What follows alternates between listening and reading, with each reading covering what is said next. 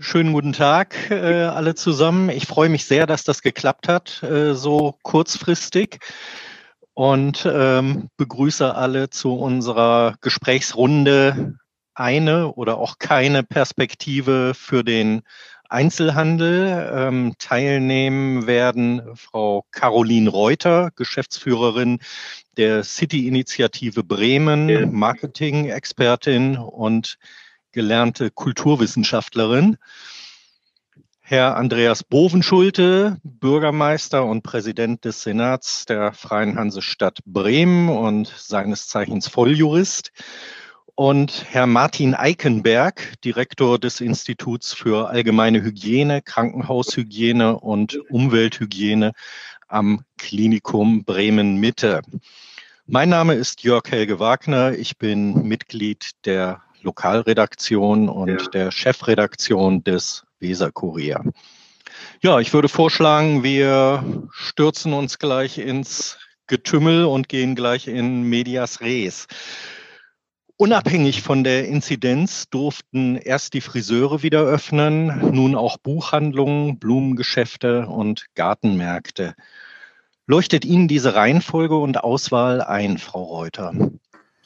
Ähm, das ist sicherlich genau die Frage, die uns nun seit gestern auch verstärkt umtreibt. Sie können sich ja vorstellen, dass diese Woche eine sehr, ähm, von den Gefühlen her, eine sehr durchwachsene und ähm, durchmischte Woche war für den Einzelhandel. Erst gab es einen doch eher positiv zu wertenden Senatsbeschluss hier in Bremen, wo das Thema Click ähm, und Collect erweitert wurde durch Date und Collect und Bremen da auch ähm, entgegen der ursprünglichen Idee, dass man nur ein Haushalt pro ein Geschäft machen würde, eher mutig vorangegangen ist, um auch größeren eine Perspektive zu bieten. Und auch ähm, einmal so das Thema aufgegriffen hatte oder auch ein bisschen aufgebrochen hatte, sich nur an Inzidenzwerten zu orientieren seit gestern, seitdem nun bekannt ist, dass ähm, Blumenläden, Buchhandlungen zu ähm, Gütern des täglichen Bedarfs gezählt werden, also in ein, neu kategorisiert worden sind, muss man sagen, hat sich das alles nochmal so ein bisschen relativiert. Wir freuen uns für die Buchläden, wir freuen uns für die Blumenhändler. Das muss man sagen, jeder, der im Augenblick wieder regulären Geschäften nachgehen kann, das ist ein Gewinn. Aber der Einzelhandel, der eben jetzt nicht aufmachen darf, sondern nur beschränkt, der leidet und versteht das Ganze natürlich nicht so ganz. Also es geht hier natürlich immer wieder um Hygienekonzepte. Es geht darum, ähm, Erfahrung aus dem letzten Jahr zu nutzen. Warum soll das, was jetzt bei den Blumenhändlern und bei den Buchläden geht, nicht auch zum Beispiel bei den Textilern gehen, die sehr, sehr, sehr stark auch schon im letzten halben Jahr gelitten haben? Mhm. Äh, gibt es womöglich eine medizinische Begründung, äh, so vorzugehen, Herr Eikenberg? Also eine medizinische Begründung sehe ich da nicht. Ähm, ich denke, es ist eher eine ähm, politische Bewertung oder eine Bewertung äh, nach der politischen Einschätzung der Wichtigkeit der einzelnen Bereiche, äh, die geöffnet werden durften und die geschlossen bleiben müssen. Mhm. Herr Bovenschulte, die Handelskammer fordert nun ein branchenübergreifendes Konzept. Ähm, wann können wir denn damit rechnen? Das haben wir ja im Prinzip vorgelegt äh, mit den gestrigen Beschlüssen. Wenn man das jetzt nochmal einordnet, wir haben ja die Lebensmittelgeschäfte zu keinem Zeitpunkt geschlossen, weil klar ist, und auch die Drogeriemärkte und einige andere Einzelhandelsgeschäfte, weil klar ist, auch während eines Lockdowns muss die Bevölkerung mit den äh, Bedarfen, also mit den Waren des täglichen Bedarfs versorgt werden. Und das war auch schon eine schwierige Abgrenzung und das hat auch schon einige Diskussionen hervorgerufen, weil natürlich große Lebensmittler, Vollsortimenter auch Nebensortimente haben und da wird alles Mögliche verkauft. Und das war schon immer umstritten, wo die Grenze gezogen wird. Ich erinnere mich an Diskussionen darüber, gehören Baumärkte dazu, gehören sie nicht dazu. Hatten wir mal während der ersten Welle der Pandemie dazugerechnet. Jetzt haben wir sie nicht dazu genommen. Dafür entfaltete sich dann die Diskussion schon vor den gestrigen Beschlüssen, gehören eigentlich Gartenmärkte und Blumengeschäfte äh, zu den Geschäften, die Waren des täglichen Bedarfs verkaufen, weil die natürlich auch verderblich sind. Und schon vor den gestrigen Beschlüssen hat man gesagt, ja, die rechnen wir mit dazu. Und dann sind jetzt noch die Buchhandlungen für den ersten Schritt für eine Öffnung inzidenzunabhängig dazugekommen. Und natürlich kann man das kritisieren. Man kann sagen, warum Buchhandlungen und warum nicht Spielwarengeschäfte oder was anderes. Aber egal, welche Entscheidung wir getroffen hätten, man hätte immer kritisieren können, dass man die Grenze da zieht, wo wir sie ziehen Und dann hätte man sagen können, also zwischen alles dicht machen und alles öffnen gibt es gar keine gerechte Lösung. Äh, man hätte sich dann eben zwischen Schwarz und Weiß entscheiden müssen. Wir haben aber gesagt, es ist besser, eine konkrete Öffnungsperspektive zu haben, auch wenn die natürlich unvollständig ist, als gar keine Lockerungsperspektive. Mhm. Also mir ist es neulich so gegangen, äh, dass ich meine Glühbirnen im Drogeriemarkt gekauft habe und äh, ganz froh war, sie da zu finden, denn Baumärkte, Elektromärkte sind ja im Augenblick geschlossen und in der dunklen Jahreszeit will man ja doch im Hellen sitzen abends. Ähm, Frau Reuter, wie lange kann der Einzelhandel unter den aktuellen Voraussetzungen das denn noch äh, durchhalten? Wir haben ja gerade schon gemerkt, man kann zurzeit gar nicht von dem Einzelhandel natürlich sprechen. Also es gibt ähm, die Branchen, die ja die ganze Zeit geöffnet waren, die Lebensmittler etc., denen ging es ja sehr gut oder denen, die haben ja auch letztes Jahr hervorragende Umsätze gemacht. Ähm, es gibt auch ähm, tatsächlich ja auch Segmente und Branchen, die sich noch einigermaßen über Wasser halten können. Aber in diesem Bereich, also die Bereiche, die sozusagen dieses klassische Anlasseinkaufen sind, also Genusseinkaufen, da rede ich von Mode, äh, Schuhe, Schmuck, die klassischen Parfümerien, ähm, Spielwaren ist auch so ein Thema da muss man sagen, da liegt die Branche echt am Boden. Und da wird es auch viele geben, die jetzt irgendwann nicht mehr durchhalten können. Und ähm, man muss leider eben auch sagen, wenn das so weitergeht, und das müsste uns allen bewusst sein, dann, und ich glaube, das ist auch allen bewusst, wie kritisch der Zustand ist, dann ähm, werden auch unsere Innenstädte und auch die Stadtteile natürlich zukünftig ein ganz anderes Bild bekommen. Also wenn diese, diese anlassbezogenen ähm, Einzelhandelslagen wegfallen, dann werden wir das alles, was wir jetzt sozusagen erleben und kennen, nicht mehr vorfinden. Also sehr unterschiedlich, glaube ich, zu bewerten und eben gerade die, die saisonale Ware haben. Also wir haben jetzt zwar gerade über die Blumenläden gesprochen, die auch saisonale Ware eigentlich anbieten. Ähm, aber eben die anderen, die saisonale Ware anbieten, gerade die Textiliten, die haben schon sehr gelitten. Die haben das Problem der Lieferketten, die haben das Problem immer des Wareneinsatzes jetzt durch die Überbrückungshilfen zum Teil zwar abgefedert, aber da wird es viele geben, die das nicht mehr lange durchhalten werden.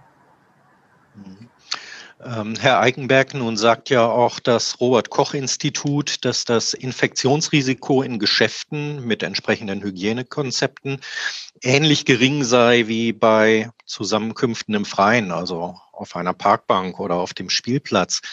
Hm, was spricht denn jetzt noch gegen eine maßvolle Wiedereröffnung der Geschäfte? Wir könnten rein theoretisch das Übertragungsrisiko sogar geringer haben in den äh, Geschäften, wenn sie dort kontrolliert äh, dafür sorgen können, dass Masken getragen werden. Das können sie im Freien bei Zusammenkünften nicht kontrollieren. Das können sie schon gar nicht kontrollieren im privaten Bereich.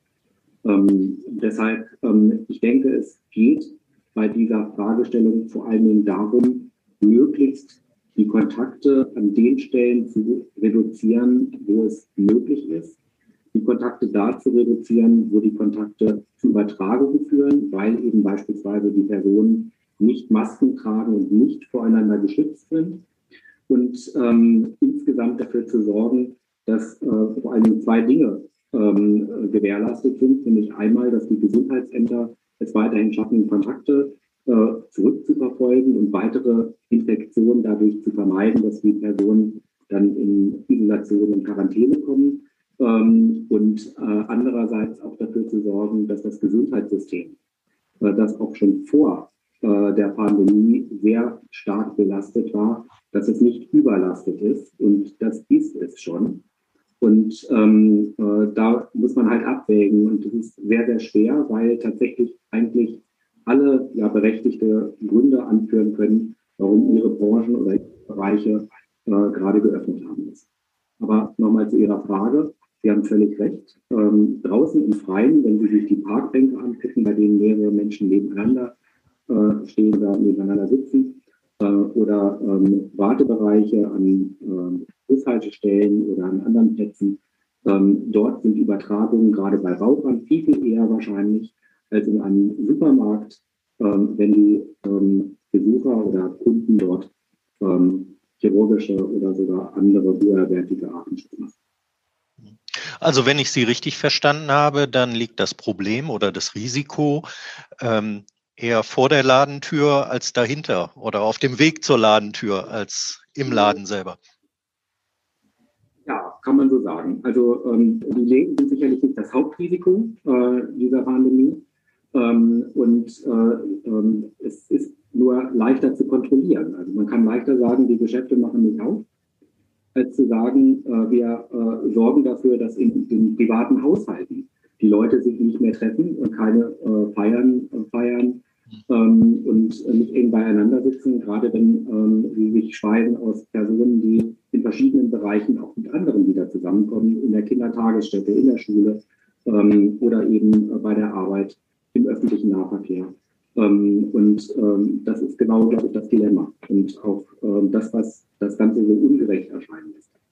Die, die Begründung für den Lockdown ähm, im Bereich des Einzelhandels, im Bereich der Gastronomie, im Bereich der Kultur, wo es ja noch viel stärker gilt, weil wie hoch soll denn das Infektionsgeschehen bei einer Kunsthalle sein, wo die Menschen flüchtig aneinander vorbeigehen äh, und möglicherweise auch gar nicht so viele, war ja nicht, dass das Bereiche sind, wo erwiesenermaßen äh, ein hohes Maß an Ansteckung stattfindet. Das ließ sich für all diese Bereiche weder wissenschaftlich beweisen noch wissenschaftlich ausschließen. Daher die, die zentrale Begründung war, wenn wir zu einer Eindämmung des Virus kommen wollen, dann müssen wir die Zahl sozialer Kontakte reduzieren. Und die Zahl sozialer Kontakte reduziert man, indem man die Gelegenheiten reduziert, wo sich Menschen treffen, entweder in der Gastronomie oder beim Einzelhandel oder bei kulturellen Veranstaltungen. Das heißt, es wurde insgesamt auf die Reduzierung sozialer Kontakte abgestellt, nicht darauf, ob in einem der geschlossenen Bereiche erwiesenermaßen äh, häufig Infektionsherde äh, zu finden waren.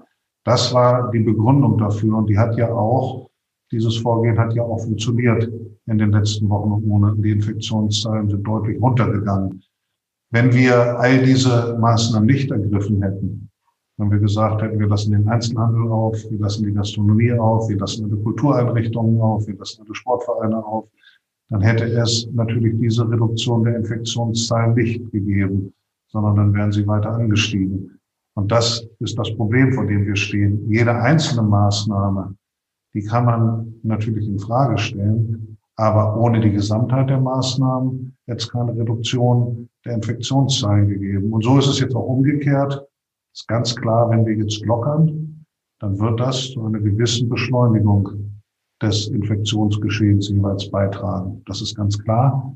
Äh, und wir hoffen, dass das trotzdem sich so in den Grenzen hält, dass wir äh, bestimmte Schwellenwerte nicht überschreiten. Und deshalb haben wir ja auch eine klare Öffnungsperspektive gegeben, die sich an den Schwellenwerten orientiert. Unter 50, wenn wir unter 50 legen, Frau Reuter, könnte man den Einzelhandel jetzt sofort aufmachen in Bremen und in Bremerhaven. Das Problem ist, wir liegen nicht stabil unter 50. Und äh, da wir zwischen 50 und 100 liegen, können wir zumindest ein erweitertes Terminshopping machen.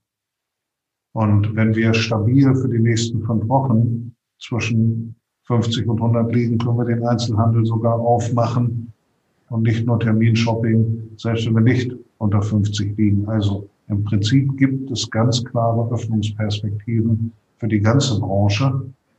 Äh, aber eben geknüpft an bestimmte Inzidenzwerte. Ich würde gerne nochmal ähm, einhaken bei dem, was ähm, Herr Bovenschulte eben gesagt hat. Ähm, das war ja quasi jetzt auch der Blick zurück, dass äh, eben dieser rigorose Lockdown ähm, insofern erfolgreich war, dass die Infektionszahlen wieder runtergegangen sind. Ähm, nun hat gestern bis kurz vor Mitternacht äh, die Ministerpräsidentenrunde mit der Kanzlerin getagt und ähm, Herr Bovenschulte, Sie sagten im Anschluss, ich scheue mich zu sagen, dass es eine klare Perspektive ist, aber es ist eine Perspektive. Wo mangelt es für Sie noch an Klarheit, ähm, gerade gegenüber dem Einzelhandel, über den wir ja heute hier sprechen wollen? Naja, das habe ich gesagt, weil das, was wir beschlossen haben und was wir dann auch schön in Schaubilder gegossen haben, hat natürlich eine gewisse Komplexität. Und ich verstehe jeden, der sagt, das soll eure klare Perspektive sein, dann müsst ihr in der Klarheit noch ein bisschen arbeiten, weil das scheint mir sehr detailliert äh, und ineinander verschachtelt zu sein. Und ein bisschen stimmt das auch. Aber, jetzt kommt das Aber, eigentlich ist die Logik relativ einfach. die hinter, der, hinter den Beschlüssen steht. Wir haben einen schnellen und einen langsamen Weg zur Öffnung. Der schnelle Weg ist, wenn man sich stabil unter einer Inzidenz von 50 befindet. Der, lange, der langsame Weg ist, wenn man sich in einer Inzidenzspielraum oder Korridor von 50 bis 100 befindet. Beim schnellen Weg kann man den Einzelhandel sofort aufmachen. Wenn wir jetzt stabil unter 50 lägen im Land, oder möglicherweise auch in einer Stadtgemeinde, dann könnte der Einzelhandel am Montag aufgemacht werden. Und zwar ohne jede Differenzierung nach Branchen und ohne Einschränkungen, könnte vollständig geöffnet werden. Aber wir liegen halt nicht stabil unter 50, sondern liegen im Moment leider deutlich über 50. Das ist aber auch noch kein Grund, äh, sozusagen von jeder Lockerung Abschied zu nehmen, sondern da gibt es ja noch den langsamen Weg zur Öffnung. Der erlaubt, wenn man sich in dem Korridor 50 bis 100 befindet, die Einführung eines erweiterten Terminshopping mhm. mit einem Kunden pro 40 Quadratmeter Verkaufsfläche und vorheriger Terminreservierung und Kontaktnachverfolgung.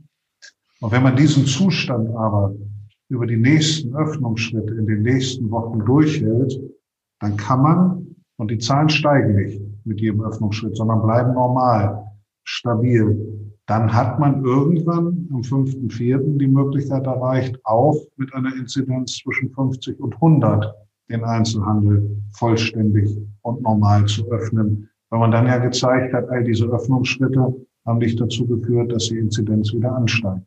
Obwohl wir dann einen höheren Inzidenzkorridor haben, nämlich zwischen 50 und 100. Das hört sich jetzt ein bisschen kompliziert an, aber die Logik ist hm. klar. Entweder man hat niedrige Inzidenzen, dann kann man öffnen, oder man hat über eine längere Zeit gezeigt, dass die Öffnungsschritte nicht zum Steigen der Infektionszahlen führen. Dann kann man den Einzelhandel auch wieder vollständig öffnen. Ich finde, das ist doch eine klare Öffnungsperspektive. Also der Mechanismus ist, ähm, glaube ich, allen klar. Im Augenblick sind wir in dieser, ähm, wie Sie sagen, langsamen Phase. Also es muss ja noch von der Bürgerschaft ähm, abgesegnet werden, aber ähm, das äh, wird wohl so kommen, ähm, denke ich. Ähm, Sie haben das eben beschrieben, das Date-and-Collect-Prinzip. Es ist ein Einkaufen nach Terminabsprache und äh, mit äh, Kontaktnachverfolgung, also wie, wie wir das vor dem ähm, Lockdown ja auch aus den Restaurants kannten. Ähm, wie praxisnah ist das denn, Frau Reuter, für den einzelnen Gewerbetreibenden?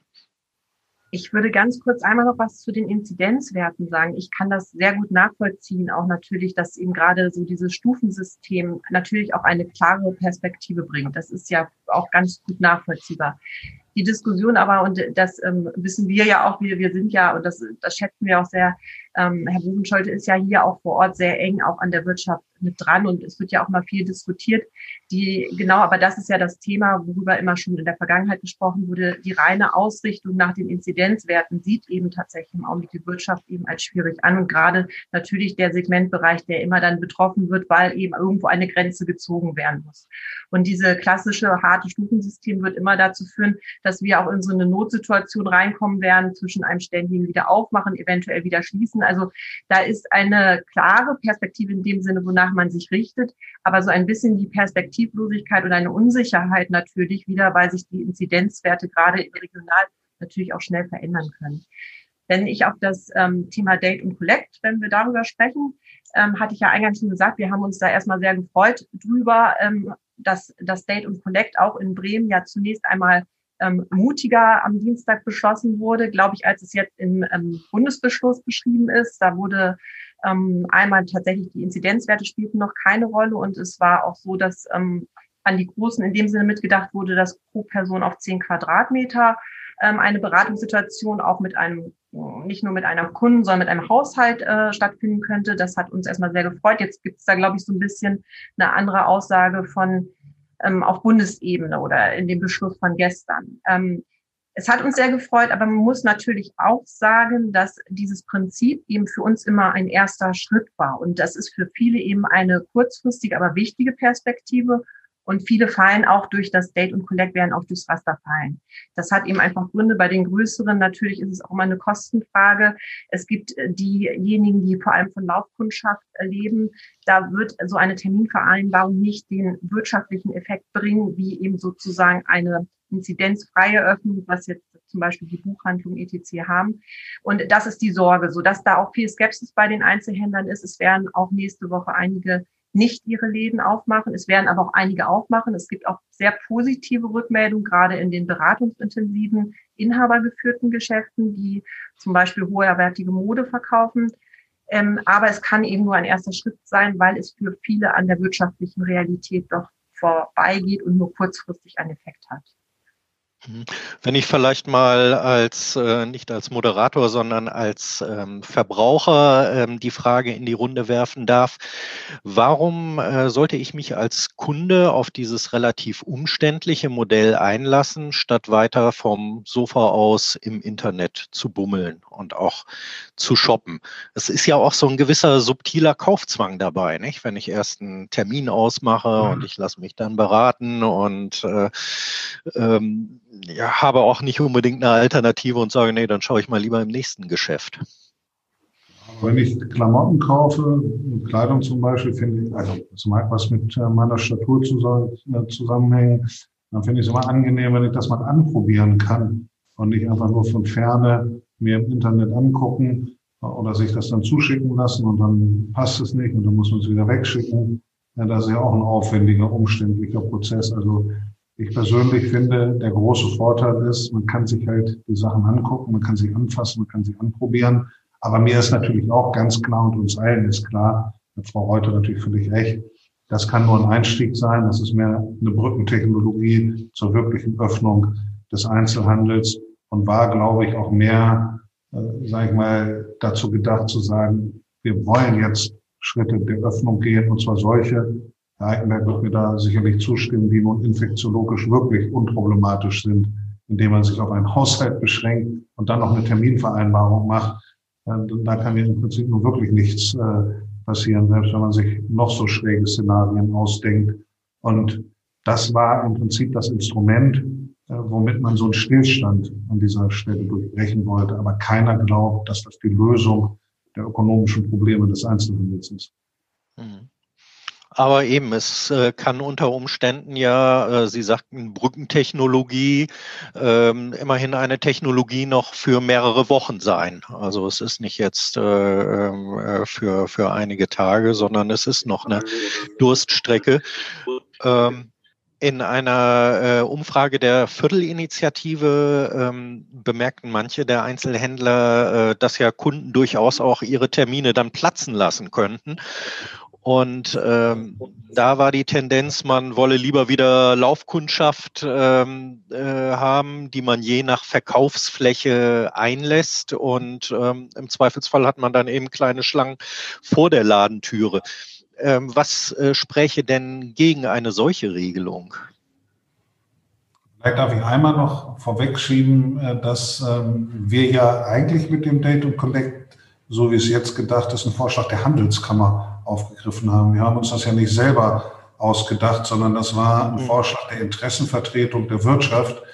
Also insofern äh, sage ich mal, es ist zwar gut geübte Praxis in Bremen, für alles und jeden den Senat verantwortlich zu machen äh, und, und, und dann äh, da die Kritik darauf zu richten. Aber ehrlicherweise muss man doch sagen, haben wir uns da einer Initiative der Wirtschaft selber angeschlossen und das muss ja natürlich nicht das Ende der Innovation sein. Man kann sich auch noch andere Weiterentwicklungen vorstellen. Äh, und immer wenn es eine gute Idee gibt, dann werden wir die natürlich auch nicht einfach zur Seite schieben, sondern auch darüber diskutieren. Aber ich will noch einmal auch darauf hinweisen, die wirkliche Lösung liegt da drin, dass wir die Inzidenz unter 50 drücken. Das ist natürlich auch die Verantwortung jedes Einzelnen. Also das wird jetzt durch diesen Plan doch nochmal sehr deutlich. Wenn wir uns vernünftig verhalten und wenn wir die Kontaktbeschränkungen einhalten und wenn wir die Hygienemaßnahmen beherzigen, dann haben wir es gemeinsam in der Hand, das Infektionsgeschehen auf einen Wert zu drücken, wo dann auch eine ganz konkrete Öffnungsperspektive ist. Und zu sagen, wir wollen den Einzelhandel öffnen, egal wie hoch die Inzidenz ist. Ich glaube, das würde niemand fordern. Frau Reuter, Sie auch nicht. Also es ist ja nicht so, dass der Einzelhandel äh, nicht anerkennt, dass Gesundheit auch vor äh, manchmal in dem eigenen Geschäft geht. Das hat es ja nun, also der Einzelhandel gerade mit auch einer emsigen Geduld auch im letzten Jahr gezeigt. Da ist man vieles mitgegangen. Man hat äh, super Hygienekonzepte entwickelt, die sich auch bewährt haben. Die werden ja heute auch noch angewandt eben in den, in den Einzelhandelsgeschäften, die aufhaben. Also von daher, das wird gesehen natürlich, aber eben die Maßnahmen, die abgeleitet werden, die werden natürlich eben auch aus einer anderen Perspektive nochmal anders bewertet. Und ähm, das muss man eben einfach so hinnehmen. Hier wird, hier geht es um Existenzen tatsächlich, hier geht es um Arbeitsplätze und hier geht es eben an, nach so einer langen Zeit auch des schwierigen Wirtschaftens eben auch um eine Perspektive für den gesamten Einzelhandel. Natürlich, Herr Bubenschulter hat ja auch recht, es geht ja dann auch noch um eine Perspektive für die Gastronomie, es geht auch um eine Perspektive für die Kultur. Auch nur das geht ja auch in einem Zusammenspiel, wenn Sie vorhin die Laufkundschaft angesprochen haben, die auch im Viertel gewünscht ist. Ich habe es ja auch von erwähnt, viele Geschäfte leben ja auch davon. Aber diese Laufkundschaft kommt eben auch nur, wenn es eben auch noch andere Themen gibt. Gastronomie ist ein Frequenzbringer. Frequenzen sind nicht erwünscht. Dieses, diesen Zwiespalt, der da gegangen wird, der ist ja, der ist ja bekannt und der wird ja auch akzeptiert. Nur die Sensibilität im Augenblick, was klassisch diese klaren Stufen oder die Unterscheidung von einzelnen Branchen und Segmenten ähm, im Einzelhandel geht, da wird, glaube ich, mittlerweile kein Verständnis mehr gezeigt, zumal dass eben bestimmte Branchen oder Anbieter es besonders hart getroffen hat. Und ähm, deswegen auch nochmal das Date und Collect. Ich habe es ja vorhin gesagt, wir finden das auch grundsätzlich nach wie vor gut. Und es gibt auch vielen oder beziehungsweise einigen wirklich eine Perspektive und eine, zumindest eine Planungssicherheit. Und es ist eben dieser erste Schritt. Aber viele fallen durchs Raster und für die muss es eben dann auch jetzt weitergehen. Und eben nicht erst im April. Lange hält das, hält das eben eine bestimmte Branche nicht mehr durch, ein Segment nicht mehr durch ähm, seitens der Wirtschaft, also insbesondere äh, der Handelskammer, Herr Bovenschulter hatte ja gerade schon darauf verwiesen, ähm, wird ähm, beklagt, dass alle Maßnahmen vor allem am Inzidenzwert festgemacht werden. Bremens Partnerstadt äh, Rostock geht einen anderen Weg und bezieht insgesamt sieben Indikatoren in ein Ampelsystem ein. Also neben dem Inzidenzwert werden dabei auch die Belastung der Gesundheitsämter bei der Nachverfolgung, ähm, die Auslastung der Krankenhäuser, Anteil der Mutanten, R-Wert, demografische Zusammensetzung der Infizierten und örtliche Infektionsschwerpunkte berücksichtigt. Ähm, ist das ein gutes Modell, Herr Eikenberg, oder ist das zu kompliziert für Bremen? Sicherlich nicht zu kompliziert für Bremen. Ich denke, Bremen ist intelligent genug, auch äh, so ein Konzept zu fahren, aber es ist tatsächlich differenziert und es macht Mühe. Das heißt, man muss sich genau diese Zahlen angucken, aber man kann verstehen, dass das auch sinnvoll ist. Also wenn ich eine Inzidenz äh, bekomme äh, von 50, dann kann das daran liegen, dass ich in drei äh, Altenpflegeheimen vielleicht einen Ausbruch hatte. Das hat aber überhaupt gar keine Aussage über die Verbreitung ähm, der Infektion in der äh, sonstigen Bevölkerung. Nicht? Und das können auch Ausbrüche sein nach größeren Familienfeiern, das können Ausbrüche sein in Krankenhäusern. Ähm, und ähm, deshalb ist diese Inzidenz oder dieser Inzidenzwert alleine äh, sicherlich ein Parameter, der ein bisschen sperrig ist und den man auch intelligenter auslegen kann. Aber es macht eben Mühe. Man muss diese Zahlen dann genau analysieren und eben tatsächlich auch überlegen und gucken, welche Bereiche sind betroffen. Sie haben das eben äh, gut beschrieben. Ich halte dieses Konzept äh, in Rostock für sehr, sehr gut und äh, auch angepasst. Und so, dass es auf die entsprechende Situation reagieren kann. So ähnlich wie das ja jetzt die Beschlüsse ähm, gestern auch äh, eigentlich gefordert haben, dass man viel, viel mehr darauf eingeht, wie die aktuelle Situation ist und da äh, genau darauf reagiert. Vielen Dank. Ähm, Herr, Herr Bovenschulte, das macht ja Rostock nicht alleine, sondern die haben sich ja zusammengeschlossen und sind im engen Austausch mit äh, Münster und Tübingen. Ähm, könnte Bremen nicht der vierte im Bunde sein? Also es gibt natürlich viele Diskussionen darüber, dass man nicht nur auf die Inzidenz abstellt, sondern viele verschiedene Indikatoren einbezieht. Und äh, wir haben das in Bremen natürlich auch diskutiert. Was wir jetzt haben, das muss man mal sagen, war ja ein bundesweiter Beschluss, an dem wir uns jetzt halten müssen. Aber damit ist die Diskussion natürlich nicht beendet, sondern die geht weiter. Ich will aber nur an einem Beispiel auf die Problematik hinweisen, die damit verbunden ist, weil man ja die verschiedenen Indikatoren dann zueinander ins Verhältnis setzen muss und klären muss, was macht man eigentlich, wenn die was Unterschiedliches aussagen. Also das RKI hat jetzt ein Drei-Stufen-Modell, hohe Inzidenz, mittlere Inzidenz, niedrige Inzidenz entwickelt.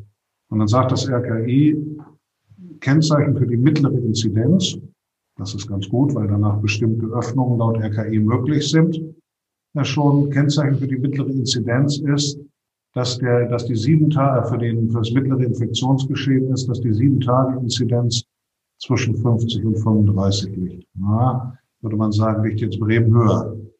Voraussetzung ist, dass mindestens 80 Prozent der Kontakte nachverfolgt werden können. Ja, das kann man in Bremen nicht, also in dem Bereich. Steht also eins zu eins. Dann sagt äh, das RKI, Voraussetzung ist, dass weniger als 12 Prozent der Intensivbetten mit Covid-19-Patienten belegt sind. Guckt man in die Zahlen vom, vom RKI rein, oh, stellt man fest, 15 Prozent deutet eher auf, höher, auf höheres Infektionsgeschehen hin. Guckt man sich genau an, liegen ganz viele in Niedersachsen darunter drin. Kann man jetzt die Niedersachsen mitzählen, weil es doch eigentlich ein Wert ist, der auf die Landeskinder bezogen ist. Und wenn man nur die Bremerinnen und Bremer und Bremerhavenerinnen und Bremerhavener nimmt, liegen wir bei acht Prozent, würden also den Indikator für das mittlere Infektionsgeschehen erfüllen. Und dann gibt es noch einen vierten Indikator, den ich im Moment nicht weiß, und sehen Sie, Herr Wagner, es sprechen dann möglicherweise zwei Indikatoren dafür, dass wir hier ein hohes und zwei dafür, dass wir ein mittleres Infektionsgeschehen haben. Was ist denn dann das Ergebnis für die Politik, die sich dann daran orientieren muss und klare, rechtssichere Entscheidungen treffen? Die sagt am Ende, ja, dann müssen wir das insgesamt mal abwägen gegeneinander und kommen zu einer Gesamtbetrachtung. Und das ist die Schwierigkeit, wenn man viele Indikatoren hat, endet man am, kommt man am Ende immer zu einer Gesamtabwägung. Und dann wird gesagt, das genau. ist ja keine Klarheit. Da trefft ihr ja einfach nach eigenem Gusto eine Abwägungsentscheidung.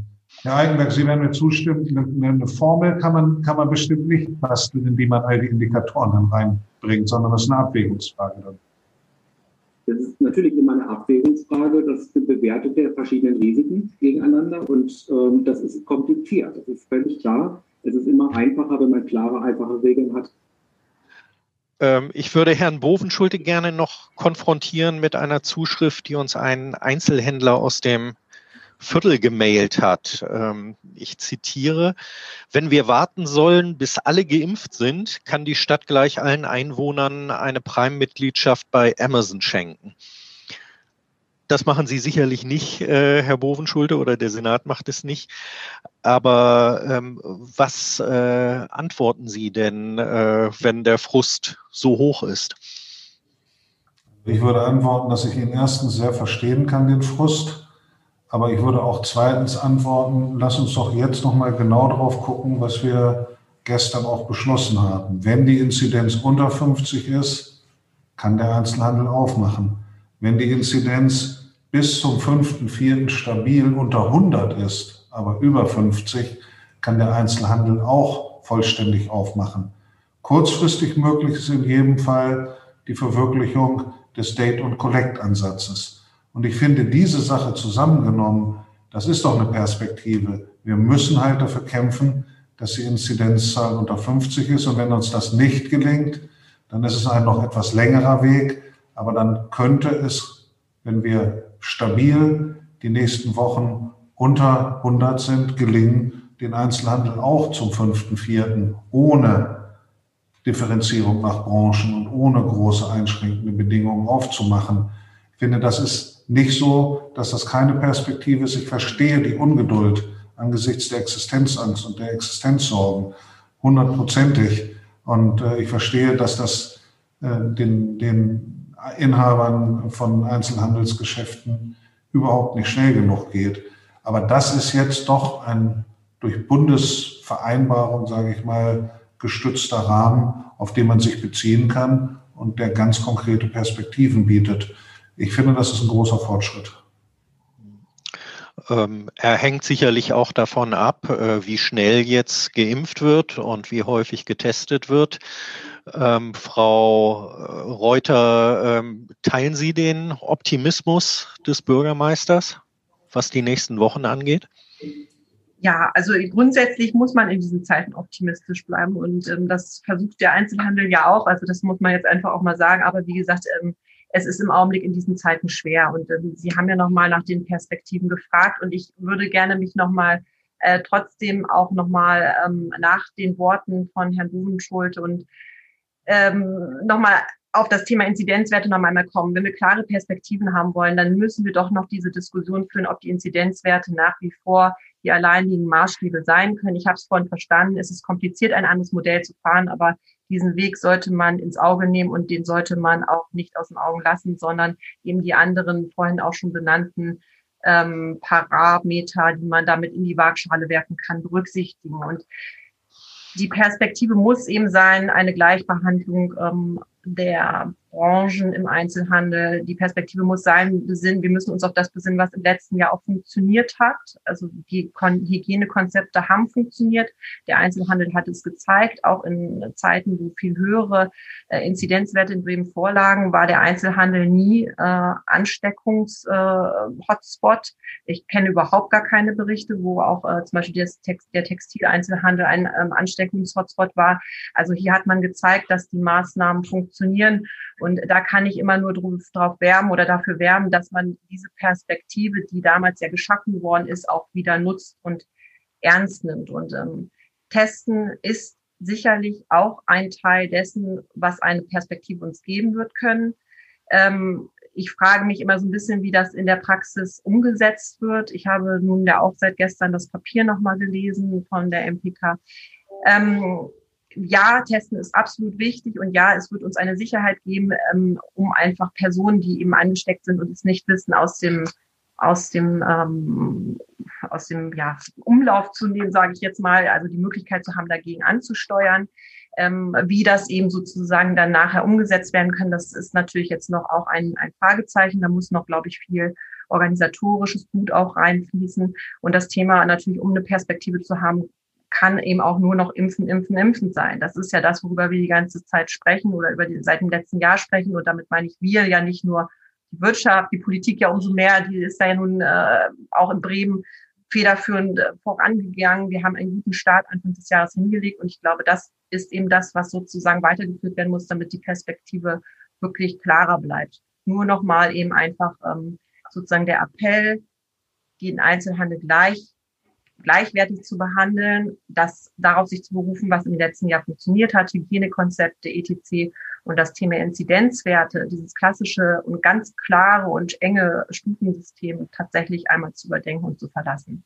Und natürlich Frequenzen bringen am Ende, wenn es denn wieder geht, durch Gastronomie, Kultur, etc. Also das dürfen wir auch immer nicht vergessen.